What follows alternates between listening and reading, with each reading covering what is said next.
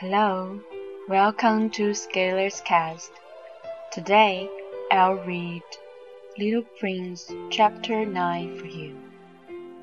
Chapter 9 I believe that for his escape he took advantage of the migration of a flock of wild birds. On the morning of his departure, he put his planet in perfect order. He carefully cleaned out his active volcanoes. He possessed two active volcanoes, and they are very convenient for heating his breakfast in the morning. He also had one volcano that was extinct, but, as he said, one never knows. So he cleaned out the extinct volcano too. If they're well cleaned out, volcanoes burn slowly and steadily without any eruptions. Volcanic eruptions are like fires in a chimney. On our Earth, we're obviously much too small to clean out our volcanoes. That is why they bring no end of trouble upon us. The little prince also pulled up with a certain sense of dejection the last little shoots of the baobabs. He believed that he would never want to return. But on this last morning, all these familiar tasks seemed very precious to him.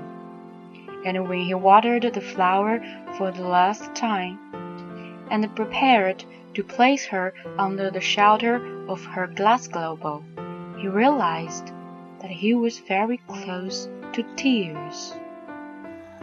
Goodbye, he said to the flower, but she made no answer. Goodbye, he said again. The flower coughed, but it was not because she had a cold. I have been silly, she said to him at last. I ask your forgiveness. Try to be happy.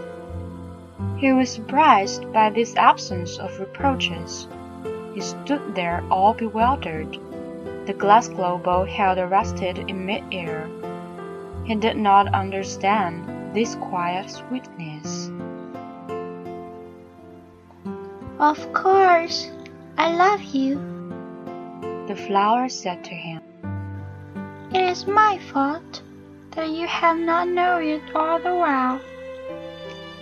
This is of no importance, but you, you have been just as foolish as I. Try to be happy. Let the glass globe be. I don't want it anymore. But the wind. Cold is not so bad as all that. The cool night air will do me good. I am a flower. But the animals. Well, I must endure the presence of two or three caterpillars if I wish to become acquainted with the butterflies. It seems that they are very beautiful and if not the butterflies and the caterpillars, who will call upon me? You will be far away. As for the large animals, I am not at all afraid of any of them. I have my claws. And naively, she showed her four thorns. Then she added, Don't linger like this. You have decided to go away. Now go. For she did not want him to see her crying. She was such a proud flower. And this is the end of chapter 9. I am Femi.